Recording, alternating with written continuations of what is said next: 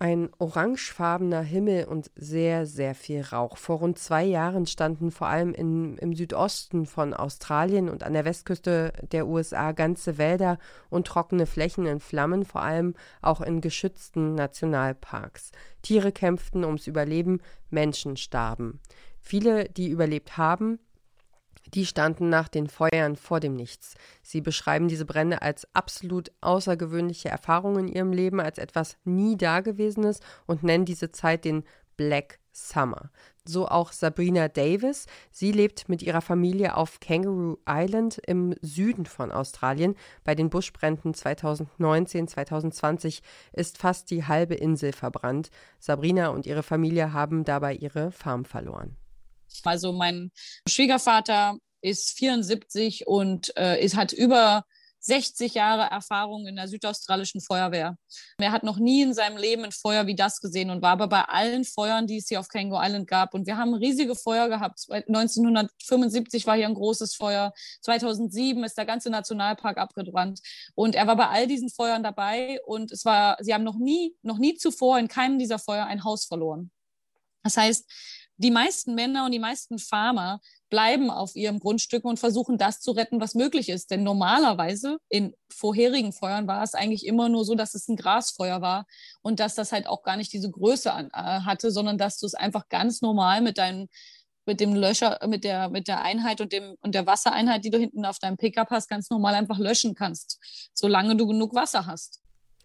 Das hat Sabrina Davis in unserem Podcast Abenteuer Australien hier bei Detektor FM gesagt. Auch hier in Deutschland hat sich in den vergangenen Jahren einiges verändert. Seit 2018 nehmen die Wald- und Flächenbrände nämlich auch hier zu. Viel wurde und wird darüber diskutiert, wie das alles mit dem Klimawandel zusammenhängt. Extreme, verheerende Waldbrände und das regelmäßig, so wie in Australien und den USA, kann es die bald auch in Deutschland geben? Und wenn ja, was können wir dagegen tun? Um diese Frage geht's heute in dieser Folge von Mission Energiewende hier bei Detektor FM. Mein Name ist Ina Lebedjew. Schön, dass ihr auch dabei seid. Hi. Mission Energiewende. Der Detektor FM Podcast zum Klimawandel und neuen Energielösungen. Eine Kooperation mit dem Klimaschutzunternehmen Lichtblick.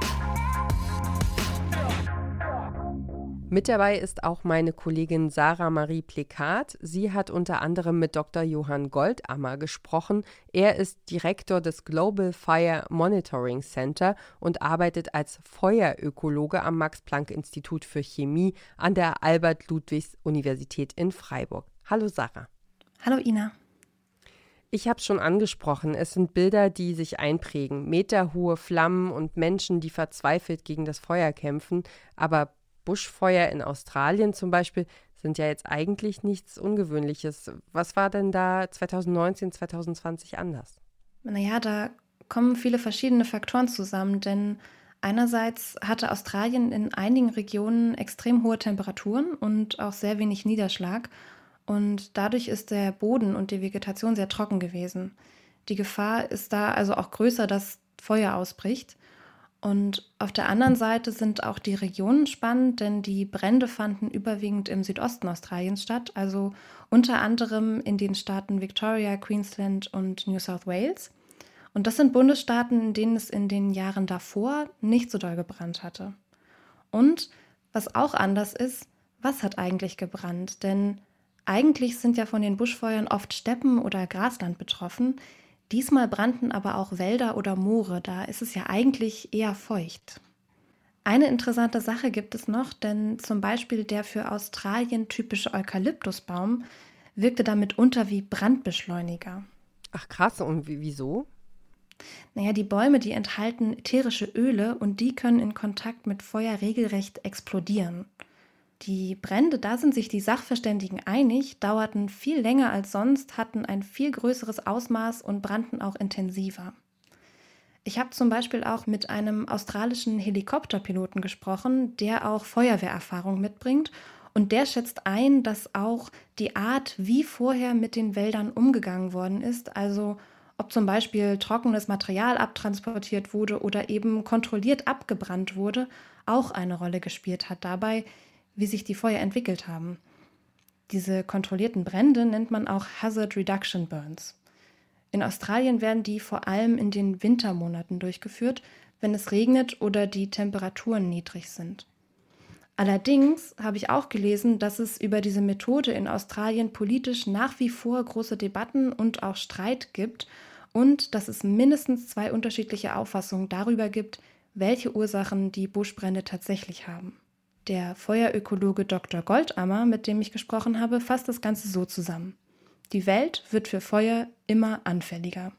Wir sehen bei den Feuern in den letzten Jahren, dass ähm, auch dort, wo historisch gesehen in den letzten Hunderten von Jahren, seitdem wir Aufzeichnungen über Feuer in diesen Landschaften haben oder andere historische Nachweise, die wir zum Beispiel in den Böden oder in den Jahrringen von Bäumen finden, dass wir hier sehen, äh, dass die Feuer doch umfangreicher, intensiver werden und dass vor allen Dingen äh, das jahreszeitliche Auftreten der Feuer in vielen Regionen der Erde war das äh, früher auf bestimmte Zeiten des Jahres beschränkt und dass sich das ähm, teilweise nun jetzt das ganze Jahr hindurch abspielt. Nehmen wir hier mal ein Beispiel.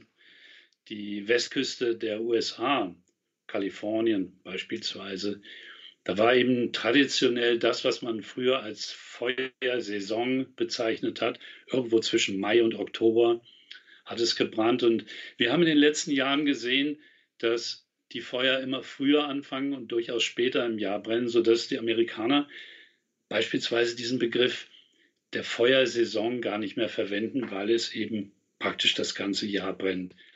Ja, krass. Also es brennt also immer, ja. Und weiß man, warum das denn jetzt so ist? Naja, das, was wir jetzt gerade erleben, die zunehmende Erderwärmung und ihre Folgen, das ist eine Entwicklung, die mit der industriellen Revolution Mitte des 19. Jahrhunderts zusammenhängt. Da hat man nämlich angefangen, die fossilen Brennstoffe, die in der Erde lagern, also Kohle, Erdöl und Gas, aus der Erde zu holen und zu verbrennen. Dr. Goldammer sagt, unsere geologische Vergangenheit wird da gerade zu unserer geologischen Zukunft. Äh, was, was hier passiert, ist, dass unsere geologische Vergangenheit, das sind eben die Lagerstätten von Öl, von Kohle und von Gas, das sind ja die, die versunkenen Wälder der, der letzten vielen hundert Millionen Jahre, die dann diese Brennstoffe gebildet haben dass die Verlagerung von diesem geologischen Erbe durch die Verbrennung praktisch unsere geologische Zukunft wird. Also dass Kohlenstoff beispielsweise, der bisher in der Erdkruste eingeschlossen war, jetzt verlagert wird in die Atmosphäre. Daraus entsteht ein Rückkopplungseffekt. Also wir holen die fossilen Brennstoffe aus der Erde, das gebundene CO2 wird beim Verbrennen freigesetzt und gelangt so in die Atmosphäre. Das Klima verändert sich deswegen, es wird wärmer und dadurch steigt die Wahrscheinlichkeit für Wetterextreme, wie zum Beispiel Hitze und Dürren. Und das wiederum begünstigt die Brennbarkeit der Vegetation der Erde. Am Ende sehen wir Feuer da, wo es vorher eigentlich keine Feuer gab. Es hängt also wie überall im Leben alles miteinander zusammen. Ne? Wie ist es denn in Deutschland? Naja, also hier ist es so, dass durch die extreme Hitze die Landschaften immer empfindlicher werden. Wir hatten ja auch in den vergangenen Jahren mehrere heiße Sommer in Folge und dazu kamen dann auch noch starke Winde und dann breiten sich Schädlinge aus, wie zum Beispiel der Borkenkäfer. Die schwächen die Bäume und Pflanzen zusätzlich und begünstigen dadurch Waldbrände. Eine kurze Unterbrechung für eine Botschaft von unserem Werbepartner. Warum Nudeln ohne Soße wie Strom ohne Öko sind? Beides ist ziemlich schwer zu schlucken. Das eine für uns als Menschen, das andere fürs Klima. Deswegen gibt es bei Lichtblick 100% Ökostrom mit flexibler Laufzeit und bis zu 24 Monaten Preisgarantie, je nachdem, was euch wichtig ist. Klimaneutral wird so zum neuen Normal. Ich hatte es ja vorhin schon mal gesagt, Buschfeuer in Australien, die sind erstmal nichts Ungewöhnliches. Aber welchen Platz haben denn Feuer in den Ökosystemen in Europa und Deutschland? Welche Rolle erfüllen die denn überhaupt? Dazu ist es total spannend, wenn man sich die unterschiedlichen Klimazonen anschaut. Also wir befinden uns hier in Mitteleuropa, in Deutschland, in einem gemäßigten Klima. Konkret bedeutet das, unsere Winter sind nicht so kalt und unsere Sommer nicht so extrem heiß. Außerdem gibt es genügend Niederschlag. Extreme Trockenzeiten bilden hier also die Ausnahme. Dieses gemäßigte Klima, wie wir es hier haben, findet man in Australien nur im Süden, also in Teilen von Victoria und New South Wales, aber auch in Tasmanien, die Insel im Süden von Australien da wo es im Black Summer 2019 und 2020 auch gebrannt hat. Ansonsten hat der überwiegende Teil von Australien vor allem Wüste, Grasland und Steppe und das wiederum brennt sehr gut. Für Mitteleuropa allerdings hat Feuer eine ganz andere Bedeutung, schätzt der Feuerökologe ein. Insgesamt hat sich hier eine Vegetation entwickelt, die ähm, anders aussah als in anderen Teilen der Welt und die eben dadurch gekennzeichnet war, dass sie nicht besonders brennbar war und dass eben natürliche Feuer, bevor der Mensch überhaupt das Feuer in die Hand genommen hat, praktisch kaum eine Bedeutung gespielt haben bei uns. Und das hat sich geändert mit der Urbarmachung dieser Naturlandschaften wie überall auf der Welt. Da hat der Mensch unter anderem zum Beispiel auch Feuer verwendet, um diese natürliche Vegetation in eine Kulturlandschaft umzuwandeln. Und dennoch hat sich ähm, hier in Mitteleuropa bis vor kurzem dieses alte gemäßigte, ausgeglichene Klima gehalten, sodass wir hier, wir sprechen über einen Raum nördlich der Alpen, ja, Deutschland, Mitteleuropa, sehr im Unterschied zum Mittelmeerraum, wo die Lage schon etwas anders ist, dass wir hier eben in der jüngeren Vergangenheit eben keine solche größeren Waldbrände oder Brände in den Offenlandschaften hatten. Und das ist ein sehr großes Privileg ähm, dieser Region gewesen, hat aber auch zur Folge, dass wir uns alle jetzt auf eine neue Lage, also einen geänderten Klima, ein Klima mit diesen Ausreißerextremen, ja, darunter eben auch diese extremen Trockenzeiten und Hitzewellen, dass wir uns darauf einstellen müssen. Und das ist etwas Neues für uns. Okay, also wir müssen uns auf jeden Fall umstellen. Aber die Frage ist ja, können wir denn irgendwas tun, damit es in den kommenden Jahren nicht so wahnsinnig heftig wird in Sachen Waldbrände? Ja, das auf jeden Fall. Und unser Feuerökologe ist da auch ziemlich optimistisch. Allerdings nur, wenn wir alle mitziehen, denn das betrifft super viele Lebensbereiche, an die man vielleicht im ersten Moment ja auch gar nicht denkt, wie zum Beispiel Mobilität oder Industrie. Also wenn es um den Wald konkret geht, dann ist die Devise grob gesagt erstmal alles entfernen oder umbauen, das einem Feuer Nahrung bieten kann oder hilft sich auszubreiten die Wälder zum Beispiel hier in Deutschland, die haben sich ja in diesem alten gemäßigten Klima entwickelt. Und wenn das Klima der Zukunft ein Klima ist, wie wir es heute schon haben, beispielsweise im Mittelmeerraum oder sogar noch mehr, wenn wir südlich der Sahara in die Subsahara-Zone gehen, äh, wo wir ganz extrem lange Trockenzeiten haben, dann müssen wir einen Blick darauf werfen, wie sehen dort die Wälder aus? Wie sind die Wälder strukturiert? Welche Baumarten beispielsweise kommen dort vor, die mit diesem Klima der extrem langen, langanhaltenden extremen Trockenzeiten klarkommen? Und da müssen wir uns bemühen, sagen wir mal, die Strukturen dieser Waldgesellschaften oder auch die beteiligten Arten, inwieweit können wir den Wald hier in Deutschland so umbauen, dass er, und jetzt kommt der nächste Punkt, dass der Wald hier resilient, also widerstandsfähig gegen diese Klimaextreme wird.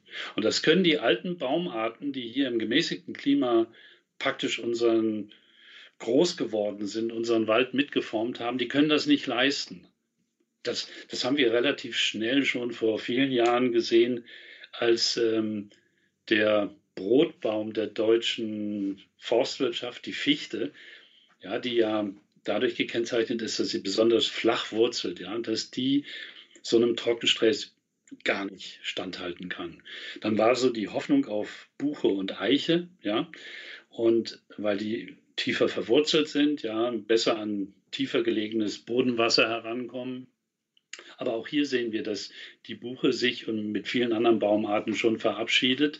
Die Eiche ist da noch so ein Hoffnungsträger. Aber dann müssen wir doch sehen, welche Baumarten sind das, die aus anderen Regionen der Welt eben mit diesem Stressfaktor klarkommen. Und eines ist klar, das dauert ziemlich lange, denn Waldumbau braucht Jahrzehnte, wenn nicht sogar noch länger. Und da spielt dann auch die wirtschaftliche Nutzung vom Wald mit rein, denn Goldammer spricht da von der Vernetzung von Forstwirtschaft auf der einen Seite und Viehhaltung auf der anderen. Und da bewegen wir uns in einem Bereich, ähm, der ist ganz interessant, wo, wo, wo wir einen Berührungspunkt haben zwischen diesen Überlegungen von Waldbrandprävention, erhöhter Resilienz unserer Waldbestände, dass wir sogar etwas berühren, was in, der, in den letzten Jahren sehr, sehr stark in der Öffentlichkeit hier diskutiert wurde, nämlich die Frage des Tierwohls, zum Beispiel unserer Haustiere. Und wenn Sie mal in den Tropen und Subtropen oder auch hier bei uns in einem heißen Sommer auf eine Weidefläche schauen und schauen äh, nach dem Weidevieh, nach Kühen beispielsweise, Schafen oder Ziegen und sehen an einem heißen Sommertag, wo die sich aufhalten, dann halten die sich dort, wo Bäume sind, unter den Bäumen auf. Einfach um diesen Hitzestress in der Freilandfläche zu entgehen. Und dieses System der Wald Weide und der kombinierten Nutzung von Forst- und Weidewirtschaft, das ist in den Tropen in den letzten Jahrzehnten sehr weit entwickelt worden. Es ist zum großen Teil sogar von uns aus, von Deutschland aus gefördert worden. Aber wir haben nie daran gedacht, es selbst bei uns anzuwenden. Und das ist jetzt die Zeit dafür. Das Konzept der Waldweide ist schon sehr alt und wird auch nicht ganz ohne Vorbelastung diskutiert. Kritikerinnen und Kritiker dieser Methode sagen, dass dabei die Gefahr bestünde, dass die Tiere dann auch junge Pflanzen und Bäume anfressen, was natürlich nicht so gut ist für den Wald. Außerdem gibt es da auch noch ein paar rechtliche Hürden, sodass es schwierig ist, Genehmigungen zum Beweiden von Wald zu bekommen. Aber ich habe auch gelesen, trotzdem gibt es in den vergangenen Jahren immer mal wieder Projekte, die das Konzept der Waldweide aufgreifen und unter neuen Aspekten von Umweltschutz betrachten. Das ist auf jeden Fall eine Entwicklung, wie ich finde, bei der es sich lohnt, sie zu beobachten. Ist auf jeden Fall spannend, die Waldweide. Jetzt würde ich zum Schluss aber auch gerne noch wissen, ob diese extremen Waldbrände in Australien und den USA etwas mit dem Klimawandel zu tun haben. Kannst du da was sagen? Ja, das sagen Forscherinnen und Forscher wie zum Beispiel aus dem Bereich der Feuerökologie. Diese extremen Wetterereignisse haben etwas mit dem Klimawandel zu tun. Sie schätzen ein, dass extreme Dürre, extreme Temperaturen und extreme Winde in vielen Weltgegenden Zeichen der menschengemachten Erderwärmung seien. Und da sind sich viele Wissenschaftlerinnen und Wissenschaftler einig, die Folgen des Klimawandels erhöhen das Risiko, dass es Brände gibt und dass sie wie im Black Summer gesehen, größer, länger und intensiver werden. Dr. Goldammer und andere Wissenschaftlerinnen und Wissenschaftler sprechen in diesem Zusammenhang auch vom sogenannten Pyrozän oder dem Zeitalter des Feuers. Oh je, ein bisschen deprimierend ist das ja jetzt schon, dass wir uns im Zeitalter des Feuers befinden. Gibt es denn da auch irgendwas Positives an der ganzen Situation? Naja, was ganz spannend ist, Feuer wird ja in der Regel immer als eine zerstörende Macht wahrgenommen. Dabei kann es für einige Wälder ja auch eine Art Verjüngungskur bedeuten. Zum Beispiel, wenn alte Bäume sterben, dann schaffen sie Platz für neue Pflanzen, die dann auch vitaler werden, weil mehr Nährstoffe und Licht zur Verfügung stehen. Und außerdem, wenn ein Wald nach einem Brand wieder anfängt zu wachsen, dann nimmt er ja das freigesetzte CO2 in der Regel wieder auf. Allerdings setzt das wiederum voraus, dass es nicht zu viele Waldbrände werden, weil dann die Natur auch einfach nicht mehr hinterherkommt mit dem Nachwachsen lassen. Ja, das ist ein spannender Aspekt, weil ähm, ich habe das tatsächlich auch selbst schon mal gesehen und erlebt. Also ich habe mal vor vielen Jahren in einem äh, Gebiet äh, gelebt für ein paar Monate, wo es dann zu dieser Zeit tatsächlich äh, im Sommer solche Waldbrände gab und bin, äh, habe auch gesehen, was das so aus dem Wald macht, ja, wie äh, diese komplett schwarze Erde, äh, also die dann keine Erde mehr ist, sondern irgendwie aussieht wie Gestein, Geröll, ja, so verbranntes Material. Und diese Reste von, von abge, abgebrannten Bäumen, so schwarze Stümpfe, einfach nur noch äh, über, über ganz, ganz weite Strecken stehen äh, und dass das wirklich äh, wenige Jahre später grün ist und wieder, wieder am Leben ist. Und es ist unglaublich äh, beeindruckend, was die Natur da alles schaffen kann. Also haben wir doch einen, einen kleinen positiven Ausblick in unserem Zeitalter des Feuers. Meine Kollegin Sarah Marie Plekat hat mit dem Feuerökologen Dr. Johann Goldammer von der Universität Freiburg gesprochen, darüber, welchen Zusammenhang es gibt zwischen den zunehmenden Wald- und Flächenbränden auf der Welt und dem Klimawandel. Und außerdem hat sie mit dem Helikopterpiloten Damien Dew gesprochen. Er hat für die australische Feuerwehr gearbeitet. Sarah, ganz vielen Dank für das Gespräch. Gerne. Hm. Das war's auch schon mit dieser Folge von Mission Energiewende. Ich freue mich, wenn ihr nächste Woche wieder dabei seid. Abonniert doch gern diesen Podcast auf Spotify oder überall da, wo ihr auch sonst gerne Podcasts hört. Ich bin Ina Lebetjew und sage erstmal Dankeschön fürs Zuhören für heute und dann bis zum nächsten Mal. Tschüss. Mission Energiewende. Der Detektor FM Podcast zum Klimawandel und neuen Energielösungen. Eine Kooperation mit dem Klimaschutzunternehmen Lichtblick.